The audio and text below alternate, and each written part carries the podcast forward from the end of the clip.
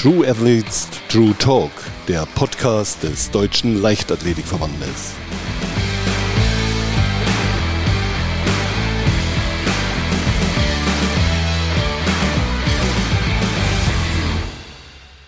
Ja, herzlich willkommen zu True Athletes True Talk. Heute mit dem Vize-Olympiasieger im Zehnkampf Frank Busemann. Hallo Frank, grüße dich. Ja, hallo zusammen. Hi. Ja, die Silbermedaille von Atlanta, die hat, so kann man das glaube ich sagen, dein Leben verändert. In diesem Jahr waren es 25 Jahre, das ist eigentlich unglaublich. Wie hat es dein Leben verändert?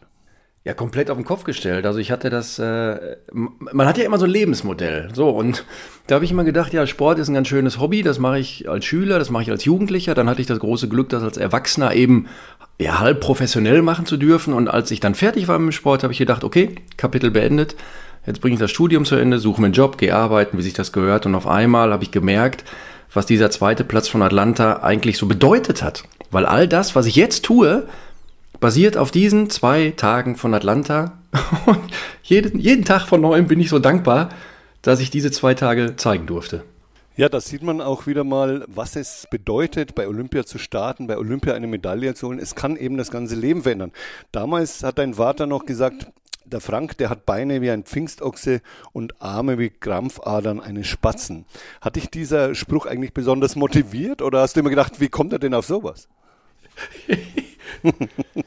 Ja, das war ja die Wahrheit. Ne? Also das ist ja nichts, was mein Vater sich aus den Fingern gesogen hat. Es war halt so, die Hebamme, die hatte mich beim, bei meiner Geburt rausgezogen und hat mich hochgehalten, hat gesagt, ich habe noch nie ein Baby mit so dicken Beinen gesehen. ähm, ja, das ist einfach so. Ähm, da oben kam nichts dran. Also die Beine mussten nur eine Handel angucken, dann sind sie explodiert. Ich habe ja bis vor kurzem ich überhaupt keine Hosen gekriegt, weil ich da nicht reingepasst habe. Die Verkäufer sagten immer, was wollen sie haben? Ich sage eine Hose. Welche Farbe? Ich sage, ist egal, muss nur passen. Ich sage, wie muss nur passen? Die passen doch da super rein. Nee, ging nicht. So vor fünf Jahren wurde es ein bisschen besser und die Arme waren nicht zu trainieren, aber ja, das war so eine normale Frotzelei äh, bei uns in der Familie. Komplett normal. Äh, das habe ich ihm jetzt nicht krumm genommen. Naja, ich meine, gut, ist auch äh, wie es ist, weil ich meine, rausgekommen ist letztlich der, der Vize-Olympiasieg in Atlanta. Du warst auch Juniorenweltmeister 94 und neben deinem Vater hatte ich auch Bernd Knut sehr lange trainiert. Was hat beide denn ausgezeichnet oder unterschieden? Ja, dass sie den Athleten gesehen haben. Also als mein Vater gesundheitlich nicht mehr konnte und zurückgehen äh, äh, musste, ähm, da haben wir eben einen Trainer gesucht, der den Athleten sieht und nicht so sehr die Leistung oder ja, nicht so sehr den Plan, den er durchzuziehen hat und so weiter und den Menschen äh, an erste Stelle äh, stellt. Und da war Bernd der perfekte Trainer für mich. Also wir hatten sofort so ein Vertrauensverhältnis. Ähm, wir wussten, was wir aneinander haben. Und ich meine, darf ich jetzt die anderen in den Pfanne hauen? Ja, doch, komm, ja, das ist ja verjährt. Nee, und er sagte, Frank, wenn du für dich trainierst, dann schreibe ich dir das auf, was du trainieren sollst, weil ich weiß, du machst das. Bei den anderen schreibe ich das Doppelte auf, weil ich weiß, die machen nur die Hälfte. Dann machen sie nämlich das, was sie machen sollen. Entschuldigung, nee, waren nicht alle. Ausnahmen nur. es kommt eben immer darauf an, wie das Verhältnis ist. Das hast du ja gerade richtig beschrieben. Und da ist es etwas mehr als einfach nur den Trainingsplan abzuspulen, äh, sondern da kommt es auch sehr auf die menschliche Komponente an, denke ich. Ja, total, total. Also das war, das war großartig. Noch eine Geschichte über Bernd Knut. Ich kriegte ähm, bei meinem sie ersten und einzigen Siebenkampf, den ich in Tallinn gemacht habe, Estland, kriegte ich 7.500 Dollar Preisgeld im Umschlag. So. Und dann bin ich äh, abends auf dem Zimmer zu ihm gegangen und er wollte ihm 1000 Dollar in die Hand drücken. Und er guckt mich entgeistert an und sagt, wofür? Ich sage, weil du mich immer betreust, immer für mich da bist und einfach als kleines Dankeschön. Und da guckt er mich mit riesengroßen Augen total entrüstet an und sagt, ich nehme kein Geld von Sportlern. Nee, nee, nee, nee, nee. Ich werde vom Bayer bezahlt und ich habe mich noch nie an, an Athleten bereichert. Ich sage, da ist keine Bereicherung, das ist nur Dankeschön. Deine, deine, die Flasche Wein, die du da gewonnen hast, die würde ich gerne nehmen. Aber das Geld ist für dich. Wunderschön, wunderschöne Geschichte, Frank. Äh, wirklich toll, aber so ist Bernd Knut. Ich habe ihn ja auch kennenlernen dürfen. Ein sehr, sehr guter Trainer gewesen, ein sehr, sehr bescheidener, aber der immer geschaut hat, dass der Athlet im Vordergrund war. Es wird ja oft gesagt, die Leichtathletik, die muss noch sichtbarer werden, die, die kommt zu wenig im Fernsehen vor. Was braucht die Leichtathletik, um noch sichtbarer als bisher bei den Medien zu werden, aus deiner Sicht? Ja, ich glaube, wir brauchen Typen, ne, die dann einfach so eine hohe Identifikation bei den Zuschauern hervorrufen, wo die sich darauf freuen und da mitfiebern, so, ich bin jetzt für Athlet XY. Wir brauchen, und das ist in der Leichtathletik unglaublich schwierig, äh, immer so, ein, so, ein, so wiederkehrende Duelle. Also das, was wir in der Formel 1 alle zwei Wochen haben, das, was wir im Fußball jede Woche haben, dass die Duelle immer wieder stattfinden und nicht nur eben am Saisonhöhepunkt. Ähm, das ist unglaublich schwer. Und dann diesen Showcharakter, den wir jetzt auch bei großen Meisterschaften dann gesehen haben, wenn da so eine Lasershow auf die Bahn gezaubert wird, das ist schon echt beeindruckend. Ich meine, seit ein paar Jahren wird ja auch klar ganz aktiv dran gearbeitet, ne? mit Musik da reinzugehen, dass dann eben Berlin fliegt, zu den Leuten zu gehen, nicht ins Stadion zu gehen, eben auch mal rauszugehen. In der Golden League ähm, haben wir es jetzt auch gesehen, dass die dann im letzten Versuch die Wertung irgendwie entscheiden. Finde ich als Traditionalist total behämmert. Da springst du fünfmal super und im letzten hast du dann den, den großen, den großen letzten Versuch, machst ungültig, gehst nach Hause als Dritter. Das ist dann doof. Aber es ist eben nicht alles Gold, äh, was glänzt bei den Ideen, aber grundsätzlich, da sind wir uns, glaube ich, einig, ohne innovative Ideen geht es auf keinen Fall. Und das, was du am Anfang angesprochen hast, mal so ein System zu haben, wo man immer wiederkehrt, wo man permanent Wochenende für Wochenende dieselben äh, Protagonisten sehen kann, das, glaube ich, würde der Leichtathletik wirklich gut tun. Ja, ist schwierig, ne, vom Saisonaufbau, weil die Leichtathletik ist schon echt ein kompliziertes Konstrukt, also auch vom Formaufbau, auch von der Periodisierung, vom Training und so weiter. Äh, ich will es nicht despektierlich sagen, aber wenn der ist jetzt böse, wenn der Fußballer mit 90 Prozent seiner Leistungsfähigkeit auf den Platz geht oder so, pff, das fällt nicht weiter auf. Ja, wenn der Leichtathlet auf einmal nicht 10-0, sondern 11-0 rennt, dann denkt man, boah, was eine schlappe Hacke. Ne? Also der ist ja noch ganz weit weg von Form. Ich wurde mal bei so einem Interview gefragt, bei wie viel Prozent ich gerade meiner Leistungsfähigkeit wäre. Und ich sagte, ja, vielleicht so bei 95 Prozent. Oh, das ist aber gut, äh, sagten die Journalisten. Ich sage, rechne mal hoch. 5 Prozent von 8700 Punkte. Hm da bist du gerade so ein bisschen über acht und ein bisschen, ne? Äh, das ist noch nicht der Anspruch, den ich habe. Und äh, ja, so ist es dann leider. Und es ist eine unglaublich verletzungsanfällige Sportart. So, da können wir jetzt auch sagen, so, bitte nicht senden. Ne? Das schreckt alle Kinder von der Leichtathletik ab. Aber das Schöne ist, die Kinder, äh, die können ja unaufgewärmt auf den Platz gehen, Wettrennen machen, passiert nichts. Das ist so eine, so eine ursprüngliche Sportart. Das ist so schön. Ja, da muss man aber dazu sagen, dass natürlich Zehnkampf nochmal eine ganz besondere Herausforderung ist. Ist eine Königsdisziplin. Du hast vorhin gesagt, wir brauchen Typen. Mit Niklas Kaul haben wir so einen Typen zum Beispiel, der ganz großartig in Doha performt hat, Weltmeister geworden ist und auch immer bescheiden ist, in seinen Interviews sehr, sehr klug agiert. Ich glaube, das ist genau die richtige Richtung. Auch Caroline Schäfer als herausragende Athletin. Welche Perspektiven, wenn wir mal auf den Zehnkampf konkret, auf deine Disziplin kommen, räumst du der Königsdisziplin Disziplin denn ein? Ja, ich meine, wir sind ja, wir sind ja echt gut aufgestellt. Also der Zehnkampf, oder nicht der Zehnkampf, der Mehrkampf, der war ja in den letzten Jahren einer der erfolgreichsten Disziplinblöcke des DLV.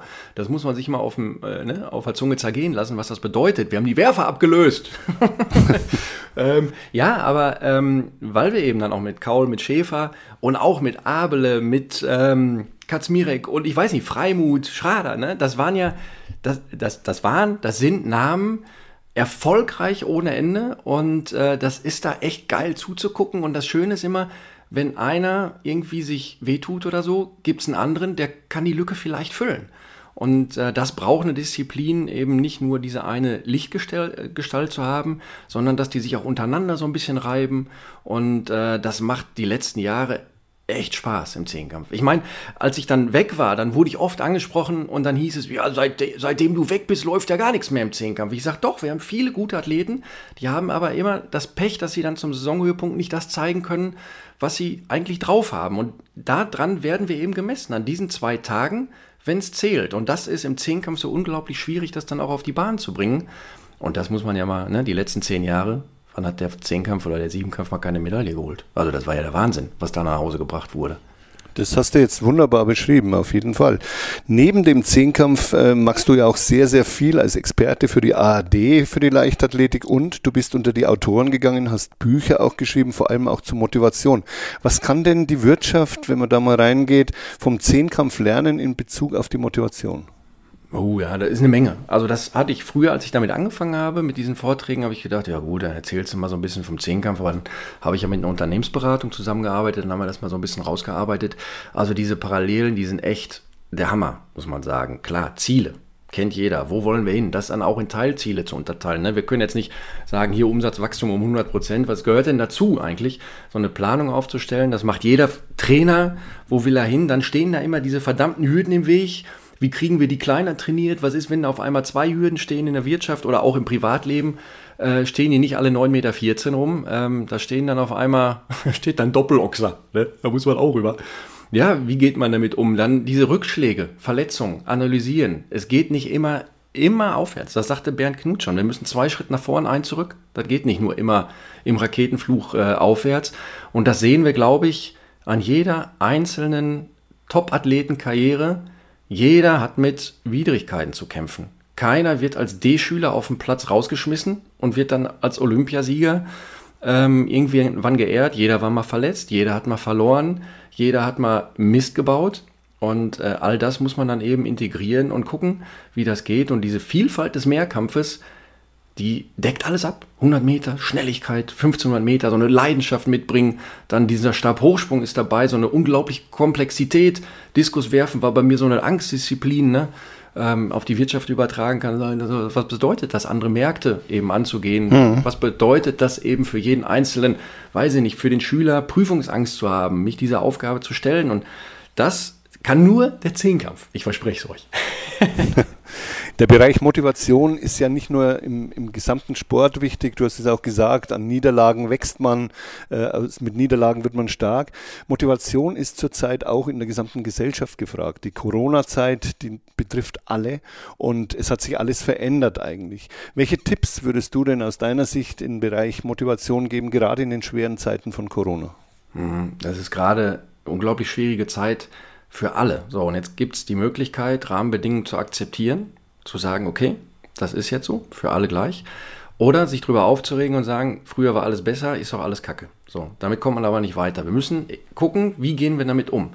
Und ähm, das ist auch im Sport so. Ähm, jetzt werden Sieger gemacht. Also diejenigen, die aus dieser Situation, die akzeptieren, respektieren und gucken, was es noch Positives gibt und gucken, was können, kann ich da rausziehen, die werden letzten Endes vermeintlich gestärkt daraus hervorgehen. Leute, die jetzt ihre ganze Energie dafür verwenden, sich darüber aufzuregen, dass sie Maske tragen müssen, dass wir jetzt jedes halbe Jahr geimpft werden müssen, dass man nicht in Ruhe einkaufen gehen kann, die werden so viel Energie dabei liegen lassen, ähm, dass sie ihre eigentlichen Fähigkeiten gar nicht einsetzen können. Und das ist dann, ja, vergebene Liebesmüh, ist am Anfang echt schwierig. Da muss man sich ein bisschen betuppen. Ne? Also ich habe ähm, auch jahrelang dafür gebraucht. Äh, man kann nie aufstehen, wenn das Knie weh tut und morgens aufstehen und sagen, oh, Knie tut gar nicht mehr weh, tut eigentlich doch weh, aber ist gar nee. Ja, dann muss man es akzeptieren. So, Knie tut weh, was mache ich dann heute? Ja, mache ich ein bisschen mehr Bankdrücken. Ja. Und weil mein Knie nie weh getun, äh, äh getan hat, konnte ich auch nicht Bankdrücken. Ja, es ist einfach so, man muss oft äh, Sachen einfach hinnehmen und jammern bringt einen wahrscheinlich am wenigsten weiter, sondern hinnehmen und aus der Situation das Beste draus machen. Ich denke, das ist etwas, was äh, der Sportler ja auch immer wieder erfahren muss in seinen Wettkämpfen. Wenn wir mal beim Mehr Mehrkampf bleiben, was benötigt denn aus deiner Sicht ein Athlet, eine Athletin, um Potenzial im Mehrkampf zu entwickeln? Ja, und da muss erstmal so eine gewisse Leidensfähigkeit mitbringen. Also er muss ein Interesse an dem haben, was er da tut, muss neugierig sein, ähm, sonst sucht man sich nicht zehn Disziplinen aus. Er muss davon ausgehen, dass er diese zehn Disziplinen niemals in Gänze beherrschen wird. So, da gibt es dann immer so Schwerpunkte, so ein, zwei, die kann man ganz gut. Es gibt aber auch immer ein, zwei Disziplinen, die sind vielleicht nicht so gut. So, wie gehe ich damit um?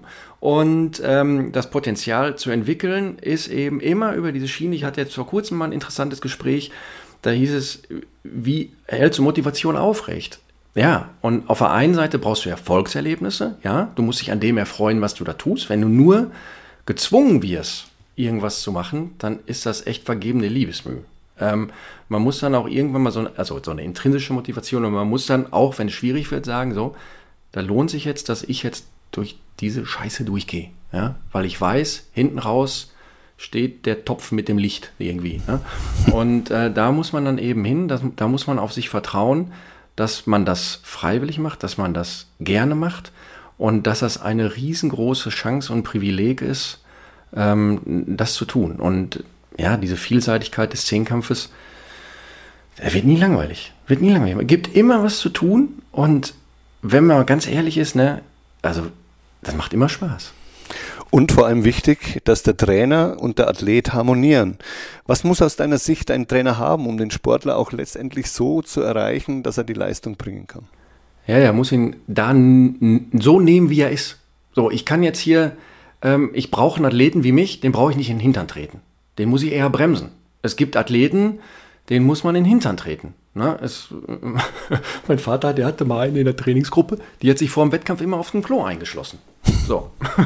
ja, heute ist der Wettkampf. Nee, heute will ich aber nicht. Ja, gut. Da, da, dann sehen wir uns morgen beim Training. Also, er wusste, pass auf, äh, das ist jetzt nur so ein Spiel. Und dann, aber ich habe doch Wettkampf, sagt sie. Ja, ja, aber du willst ja nicht. Ich zwing dich ja nicht. Und dann ist sie doch rausgekommen, ist gelaufen, hat sie dann nicht mehr wieder gemacht. Ne? Also hat er dann auch akzeptiert, respektiert. Ähm, und das ist unglaublich schwierig, Athleten als Menschen zu sehen. Und wenn wir da so eine Trainingsgruppe von drei bis zehn Leuten haben, da sind da aber vier bis 15 verschiedene Individuen bei. Also manche nach dem Tempolauf, die sehen dann schon, die denken ganz anders, als wenn sie nüchtern werden.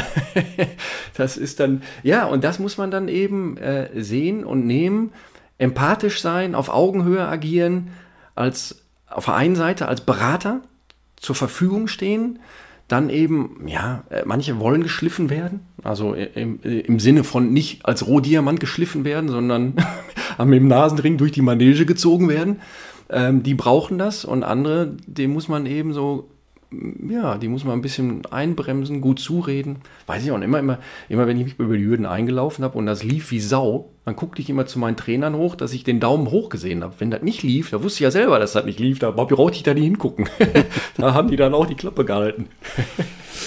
Jetzt gibt es ja im nächsten Jahr ein ganz besonderes Jubiläum und zwar das Mehrkampfmeeting in Ratingen, Mekka in Deutschland eigentlich und auch weltweit inzwischen mit einem ganz großen Namen, wird so früh wie noch nie, nämlich am 7., 8., 5., also im Mai stattfinden und gleichzeitig das 25-jährige Jubiläum äh, feiern. Du hast damals die Karriere ja in Ratingen beendet. Was bedeutet Ratingen für den Mehrkampf für Deutschland? Ja, ist wichtig, dass wir so eine Bühne haben. Ne? Also ähm, Mai ist natürlich eine ganz krasse Nummer. Das Problem, also was ist das Problem? Also ja, sagen wir mal, das Gute ist, wir wissen ja, wir kennen das Datum. Ne? Dadurch, dass Eugene eben auch so früh ist, äh, geht es nicht anders. Ähm, kann man sich darauf einrichten. Wenn du zwei Wochen vorher sagen würdest, übrigens in zwei Wochen machen wir mal einen Zehnkampf, dann wird es ein Problem werden. Aber so ähm, äh, geht das schon. Und das ist so, da, da kann man sich zeigen. Da kann man unter äh, krassen Wettkampfbedingungen in einer echt geilen Atmosphäre kann man ohne Angst guten Sport machen. Und mehr geht nicht. Also das ist äh, gut, dass, dass wir diese Möglichkeit eben haben, auf dem Niveau, unter den Bedingungen eben auch äh, Leistung zeigen zu können. Und so Spezialmeetings sind auch immer wichtig, weil da alles für die Athleten gemacht wird. Man, man, man will ja auch versuchen, die ehemaligen Athleten äh, zu diesem Mehrkampfmeeting, zu dem 25-jährigen Jubiläum zu bekommen. Ähm, was macht denn Ratingen so besonders, was, wo man sagt, das gibt es eben nur in Ratingen? Was denn, sollen die ehemaligen mitmachen oder nur zugucken? Nee, zugucken. Ach, verdammt, ich habe schon gedacht, ich hätte wieder einen Grund zum Trainieren. Nein, das bringt nichts. Ja. Ähm, äh, nein, also weil man nah dran ist. Also man steht im Fokus. Ich sage immer, bei großen Meisterschaften, da ist der Mehrkampf, zeigt ein Überangebot an Sport. So, beim 100-Meter-Lauf, da musst du genau aufpassen. In 10 Sekunden sind die Jungs wieder weg. Wenn ihr hier eine Wurst holst und nicht auf dem Platz bist und die Zehnkämpfer sind dann gelaufen, dann sagst du, ja gut, die kommen ja noch neunmal. So, wenn du dann irgendwie so einen Sprung verpasst, mein Gott, ja, der kommt ja heute noch anderthalb Tage. Ähm, ne, das ist so, das hat, ist so eine eigene Welt. Beim Mehrkampfmeeting weiß jeder, worum es geht. Jeder kennt die Punkte, jeder weiß, der erste im 1500 Meter Lauf ist nicht der Zehnkampfsieger. ist, ne, da gibt es eine andere Regelung. Äh, das sollte man vielleicht auch mal überdenken. Gut, das ist eine Methode, ich weiß, das geht nicht, wegen der Punkte und so weiter, ist alles nicht linear, aber ähm, ja, aber solche Sachen, ne, dass man da mal dran, dran geht. Ähm, und dass wir ganz nah ran können. Also wir müssen ja aufpassen, dass wir die Kugel da nicht auf den Fuß kriegen, so nah dürfen wir ran äh, beim Zugucken. Und das ist für die Athleten total geil. Wenn die dann irgendwie so in der Traube mehr oder weniger Sport machen können. Weil es eben eine besondere Motivation dann nochmal ist und man das, das die gesamte Atmosphäre ganz anders aufsaugt. Im kommenden Jahr ist es ja eine äh, Situation, die es auch in der Form noch nie gab. Im Juli wird es eine Weltmeisterschaft in Eugene geben und nur drei Wochen später finden die European Championships in München im August statt und dort geht es dann gleich auch noch mit dem Zehnkampf los. Ist denn ein Doppelstart für Mehrkämpfer oder speziell dann für die Zehnkämpfer auch bei dieser kurzen Regenerationsphase überhaupt möglich? Für einen Roman Schäbele wäre es möglich gewesen, für einen Busemann no way. ja, es gibt eben die Athleten, die sind ein bisschen belastbarer. Ähm, drei Wochen reicht, wenn wir im Vorfeld, also wenn wir nicht drei Wochen vorher schon einen Zehnkampf gemacht haben. Ne, da muss man eben immer gucken, dass das so ein bisschen auseinandergepflückt ist. Das würde gehen. Aber da muss man auch ganz klar sagen, der äh, Schwerpunkt der Athleten liegt dann eher auf den Weltmeisterschaften. Ähm, und dann muss man eben gucken, wie rettet man die Form hinüber. Aber ähm, ja, man muss ja auch gesund da durchkommen. Ist nicht ohne. Ja? Also ist nicht einfach. Das ist auf jeden Fall eine, eine, schwierige, ein schwieriges Unternehmen, das da geplant ist, aber wir werden, wir werden uns überraschen lassen. Gibt es denn für dich einen Zehnkämpfer, den du ganz besonders bewundert hast, in, entweder in deiner Karriere oder auch hinterher? Mhm. Willi Holdorf. Habe ihn leider nie in Aktion gesehen, aber als Menschen kennengelernt. Und äh, ja, macht mich jetzt noch traurig, dass er nicht mehr da ist. Aber das war, das war, das ist immer mein Zehnkampffeld gewesen.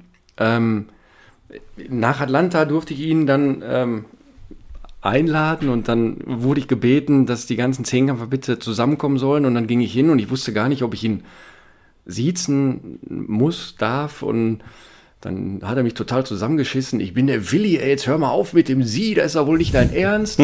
Und äh, diese, diese Zurückhaltung auch immer, sagt er, ja, wir früher, wir hatten überhaupt keine Ahnung ja, von dem, aber hier, der Frank, ne, oder die Athleten heute, das ist echt gut, was die machen. Und er war der Olympiasieger, ne? Er hat sich da aufgerieben. Ich weiß noch, wie der da von Rheinauen, Rheinauen, sagt er ja immer Rheinauen, äh, wie er da bei der Siegerehrung festgehalten wurde, weil er fast die Grätsche da auf der Eins gemacht hat. Ähm, das ist, ja, das ist ein, ein großartiger, großartiger Athlet und ein großartiger Mensch. Ja. Genau, das war er. Das hast du wunderbar jetzt auf den Punkt gebracht. Jetzt haben wir sehr lange über den Mehrkampf uns ein bisschen ausgetauscht. Jetzt gehen wir mal wieder auf die Leichtathletik ein bisschen ein. Wenn du drei Attribute nennen müsstest, was macht die Leichtathletik aus? Was wären das für drei Attribute? Vielseitigkeit, Emotion, also verbunden ne? mit Bestleistung und so, immer dieses Streben nach, nach neuen Rekorden und Leidenschaft. Also dafür muss man brennen. Also das, wenn an, manche an Leichtathletik denken, denken sie immer ans lange Laufen. Und das anstrengend. Aber Anstrengung kann ja auch eine unglaubliche Befriedigung geben. Und ich weiß noch immer, wie ich als kleines Kind nach einer Bestleistung abends im Bett gelegen habe und habe gedacht, verdammt war das heute ein schöner Tag. Wie konnte ich nur so weit springen? Solche, ne, diese, dieses Jonglieren mit Zahlen, ähm, das war immer großartig. Ist großartig. Ich sage mal, ne, wenn der Mehrkampf noch nicht erfunden wäre, müsste man es machen. Du hast immer so einen wunderbar lockeren Spruch auf, äh, dabei, der ist, das ist, herrlich, ist einfach herrlich. Ja, Frank, du hättest auch Trainer werden können, hast dich aber für das Fernsehen entschieden, Analysen, bist dort als Experte tätig. Wie bereitest du dich auf die einzelnen TV-Formate vor und was ist im Fernsehen dein persönliches Erfolgsgeheimnis? ja, also, dass ich den Sport liebe, dass ich es genieße, mir Leichtathletik anzuschauen. Ähm, ja, ein Erfolgs Geheimnis oder so, nein, ne, ich, ich rede halt gerne drüber. Also ich bin gerne ein Teil des Ganzen, ich bin begeisterter Zuschauer, ein Enthusiast, was das angeht, ähm, kann, da, kann da mitfiebern und liebe diesen Sport. Und äh, ja, das geht nur, wenn die Athleten das machen, ne? weil Leichtathletik ohne Athleten ist doof. Und ähm, eine, eine, Vorbereitung in dem Sinne, klar, dann gucke ich mir die, die ganzen Ergebnisse nochmal an und so weiter ähm, die Typen. Ähm, habe jetzt auch während Corona gelernt, bei Social Media so ein bisschen ähm, rumzutun. Der Ralf Scholz hat mir da äh, geholfen, muss man sagen. Also ein bisschen Nachhilfe genommen quasi.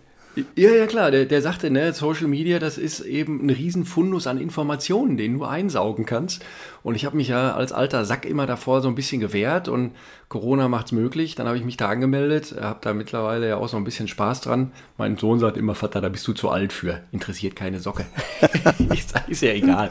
Aber ich habe da Spaß dran. Ja, und da kriegt man dann eben auch so Informationen gesteckt, ne? Also die man ähm, ja, die man sonst mühselig irgendwie aus irgendwelchen Pressemitteilungen oder so zusammensuchen muss, kriegt man da eins zu eins äh, aus dem Mund der Athleten übermittelt. Ja, das sind dann äh, solche Sachen. Ja, und, und dann ist es einfach ein toller Sport. Mensch, Frank, du hast ja inzwischen sieben Marathons bist du gelaufen. Wie, wie ging das denn? Laufen deine Stärke oder wie habe ich es zu verstehen? Natürlich. Ich bin 2003, nach dem Karriereende, bin ich angesprochen worden von den Machern des äh, Ruhrmarathons. Sie suchen Botschafter. Ich sage, ja, klasse Idee, wer soll das machen? Ich sage, ja, warum rufen wir bei dir wohl an? Ich sage, ich kann eine Viertelstunde am Stück laufen. Ich kann ja nicht mitlaufen. Seid ihr behämmert? Und ja, brauchst ja nicht mitlaufen. Redest nur so, wie gesund Laufen ist und wie viel Spaß das macht. Ich sage, was ist das für ein Botschafter, der nicht weiß, wovon er redet? Ich laufe jetzt Marathon. Hat meine Frau gesagt, bist du behämmert. Ey, jetzt haben wir das gerade hinter uns gebracht, den Leistungssport. Jetzt fängst du mit Marathon an. Ich sage, ist kein Leistungssport, tat aber genauso weh. Ja, und dann bin ich da so äh, reingestolpert. Ich, ich, ich sage immer, ich kriege ziemlich viel für mein Startgeld. Bin ja lange unterwegs. Ähm, ja, und das ist, ähm, das war echt ganz schön, da was zu haben, auch wieder einen Sinn zu haben. Und, das muss man dazu sagen, bis zu meinem 40. Lebensjahr konnte ich nur Bestleistung aufstellen. Ist ja nicht so, als wenn ich das mache, um die Wampe abzutrainieren oder mich besser zu fühlen. Nee, ich will Bestleistung aufstellen. Und das konnte ich in dem Bereich, weil ich da ja überhaupt keine Vergleichswerte hatte. Als ich beim Sportabzeichen 5,90 Meter weit gesprungen bin, hat mich meine Frau ausgelacht. Wenn ich jetzt naja, gut, wenn ich jetzt äh, Bestleistung über 10 Kilometer laufe, da lacht die auch, ne? Ähm, ist auch nicht so der Bringer in der Familie, aber für mich ist es so eine Genugtuung. Also für mich ist es so eine Zufriedenheit, die sich dann einstellt, wenn ich nach einem, äh, nach einem schnellen Lauf, also für mich schnell, wieder nach Hause komme und sage, yeah, wie früher als Zwölfjähriger, wenn ich vom Wettkampf kam und eine Bestleistung aufgestellt habe. Ist nichts anderes. Und die Aufregung ist genauso. Ich kann auch vorher nicht schlafen. Und wo du auch viel Freude hast, ist ja im, im, im Buchschreiben, also Zehnkampf Power für Manager oder Steh auf, wenn du am Boden liegst, um, um mal zwei Titel zu nennen. Wie gehst du denn an so ein Buchprojekt eigentlich ran? Bist du jemand, der so ja die Idee erstmal reifen lässt, nach einer Gliederung arbeitet, der drauf losschreibt? Wie, wie, wie habe ich mir das vorzustellen, wenn Frank Busemann ja, ein Buch schreibt? Oder? Ja, ja, ich bin, ich bin da chaotisch. Ah. Also das muss immer passieren. Also das erste Buch, die Autobiografie aufgeben gilt nicht. Da habe ich mich auf dem Weg zur Goldmedaille begleiten wollen. Und auf einmal merkte ich während des Schreibens, scheiße, das klappt nicht mehr. So, und dann bin ich aber während des Schreibens vom Sport weggekommen. Also das hat mir mehr oder weniger, ich will nicht sagen mein Leben gerettet, aber den Abschied ermöglicht. So, dann, äh, ja, das, das zweite Buch, jetzt Sing of Power für Manager, das war eben so eine, das, das war ein etwas größeres Projekt mit der Unternehmensberatung, das ganz erfolgreich gelaufen, haben wir dann sofort ein Buch rausgemacht. Dann aber äh, habe ich ja auch so einen so so einen Schwangerschaftsbericht, äh, neun Monate geschrieben ähm, das war klar, wenn meine Frau, oder wir, ich war ja daran beteiligt, also wenn wir ein Kind kriegen sollten, meine Frau hat ja die ganze Plackerei gehabt, dann werde ich das schreibenderweise begleiten. Aus dem Leben eines Ahnungslosen ist der Untertitel. Ja, und dann ähm, kam der Verlag, der gesagt hat, auch schade, das Thema haben wir gerade aus den USA eingekauft, äh, können wir nicht mal was machen? dann habe ich das nächste da geschrieben, aber da habe ich dann auch versucht mit der Gliederung zu arbeiten. Da muss ich aber sagen, äh, das musste fließen. Also ich habe dann immer was runtergeschrieben, dann habe ich wieder sacken lassen und dann eben mir Gedanken gemacht, so was ist jetzt der, der logische, die logische Folge, ja, was darauf auf, aufbaut. Und äh, das war, ja gut, ist schon ein bisschen länger her. Ähm, das war immer so meine pff, Entspannung. Also wenn dann der erste Sohn, der war da gerade geboren, wenn der im Bett lag und ich saß zu Hause auf meiner Couch, dann konnte ich da zwei Stunden schreiben oder so, da habe ich immer den Kopf frei freigekriegt. Ja, klingt, klingt auch sehr, sehr spannend und auch da merkt man, du lässt dich eben nicht von starren Gliederungen einschließen, sondern es muss im Fluss sein. Und du bist auch ein leidenschaftlicher Familienmensch, habe ich mir sagen lassen. Wie sieht denn das äh, der Sohnemann? ja, manchmal sagen sie, Papa, du bist der beste Papa der Welt. Ich sage, du hast nur einen, also nicht lügen. ja, ähm, ist mir schon wichtig, ne? Ähm, aber man merkt auch ganz schnell, wie schnell man an seine Grenzen kommt. Ähm, ja, also ich habe natürlich das, das, das große Glück, dass ich einen sehr, sehr flexiblen Job habe, dass ich eben auch oft zu Hause sein kann, dass ich aber auch mal eben, wie jetzt in Tokio, drei Wochen am Stück weg bin. Das ist dann für die Familien, im Speziellen auch für meine Frau, nicht so leicht. Ähm, die, die Kinder wissen es mittlerweile zu schätzen was es bedeutet, wenn ich sage, andere Väter, die sind die ganze Woche weg. Die sind acht Stunden am Tag arbeiten und ich bringe dich heute Morgen zur Schule und ich hole dich auch gleich wieder ab. Ähm, das sind dann schon Privilegien. Ähm, ich, ich versuche immer, ich versuche immer, ein guter Vater zu sein, aber das muss ich leider immer wieder feststellen, da bin ich meilenweit von entfernt. Das, was ich im Sport konnte, gut zu sein, habe ich in keinem anderen Bereich meines Lebens nur annähernd erreicht. Vielleicht ist der Anspruchsgedanke da ein bisschen verquer, aber ja, äh, ich äh, arbeite an mir. Du bist inzwischen dreifacher Familienvater. Da kann ich ja nur gratulieren. Und, ja, ich mir äh, auch. und kann mir vorstellen, da brauchst du wirklich gute Nerven auch ab und zu. Ne? Ja, immer, immer. Nein, immer. meine Kinder sind total lieb. Ich sag denen immer was und ja. die machen das sofort. Ja, ja. Das, das kann ich mir vorstellen. Bei deiner Führung klappt das auch. Ja, ja. Genau machen wir noch ein, kurz vor Schluss so ein kleines Assoziationsspiel. Das mache ich immer gern äh, mit meinen Gesprächspartnern. Ich gebe dir vier Begriffe vor und du sagst mir, was dir dazu einfällt. Sperrwurf. Ach, so schön, wenn das Ding fliegt. Also bei Vetter und Co., nicht bei mir. Aber kann einem auch so unglaublich die Gräten zerreißen. Leidenschaft. Zehnkampf und Gewinn. Wettkampf. Ich liebe es ja, ich war noch nie ein Trainingstyp. Also ich habe gerne trainiert, ich habe sehr gewissenhaft trainiert, aber das Sahnehäubchen, also das, wofür man den ganzen Käse gemacht hat, war der Wettkampf. Und da konnte ich auch oft irgendwie über mich hinaus wachsen und das war eben total geil. Dinge abzurufen, die eigentlich gar nicht im Körper waren. Verletzungen? Mm, ja, sind kacke. Also sind äh, leider part of the game. Aber sind, ja, hat jeder, hat jeder schon mal erlebt und wir müssen eben damit lernen, umzugehen und das Beste rauszumachen und hoffen, dass wir gesund bleiben. Jetzt haben wir vorhin so viel über Bücher geredet. Jetzt ist, stellt sich mir natürlich die Frage, äh, ich gehe mal davon aus, dass du auch gern liest. Hast du eine Empfehlung jetzt kurz vor Weihnachten für unsere User? Ja, Think Gold kommt jetzt gerade raus. Denken und Handeln wie Spitzensportler von Andreas Clement. Bin ich auch eine Geschichte. Ne? Also da erzählen Sportler wie sie das so gemacht haben. Und äh, ich weiß nicht, wie er ausgesprochen wird. Daniel Kahnemann, Kahneman, äh, Nobelpreisträger aus den USA. Schnelles Denken, langsames Denken. Wie treffen wir Entscheidungen? Riesenwälzer, aber echt spannend. Also das klingt in der Tat sehr, sehr spannend, weil gerade Entscheidungen zu treffen ist nicht jedermanns Sache. genau. ja, wir stehen kurz vor Weihnachten. Da möchte ich natürlich gerne wissen, wie verbringt Familie Busemann Weihnachten und was gibt es am Heiligen Abend zu essen? so, ich bin ja seit elf Jahren, muss ich ja Heiligabend immer joggen gehen. Ja? Oder dann haben wir eine Milch vergessen oder so. Und immer wenn ich joggen bin, kommt der Weihnachtsmann. So, das Problem ist, seit elf Jahren werde ich nicht vermisst. Das macht mir so ein paar, paar Angstperlen äh, äh auf die Stirn. Ähm, ich glaube, meine Tochter, die ist jetzt kurz davor. Die, wir hatten gestern nochmal diese Diskussion. Ey, Papa, keiner glaubt an den Weihnachtsmann. Warum eigentlich nicht? Ich sehe den doch jedes Jahr. Ey. So, jetzt müssen wir gucken, wie gehen wir damit um? Ob wir, den, ob wir unseren Nachbarn anheuern ne, und ich dann auf einmal da bin und sie regt sich schon immer jetzt ein bisschen auf. Immer bist du weg, ey, immer bist du joggen und so. Das ist total doof, aber Pech gehabt, dass du den noch nie gesehen hast. Ähm, ja, es gibt was zu essen. Wir haben Ente, Ente mit Rotkohl und Kartoffeln und Klößen, das ist immer so ein Akt. Äh, Oma kommt dann immer vorbei, nimmt das Viech aus, äh, stopft da alles wieder rein, bindet sie zu. Äh, ich stehe da immer, ich will nicht sagen wie so ein Arzt. Nein, also mit meinen OP-Handschuhen und äh, finde es immer so ein bisschen uh, komisch, in so einem Viech rumzurühren.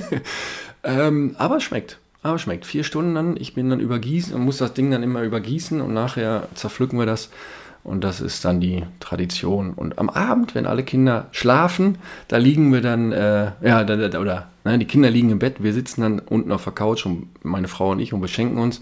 Da ist unser zweiter Sohn uns auf die Schliche gekommen, als er dann abends nochmal runterkam und sagte, Papa, das ist das gleiche Geschenkpapier, was der Weihnachtsmann hatte. Was ist hier los? Wunderbare Geschichte, Frank.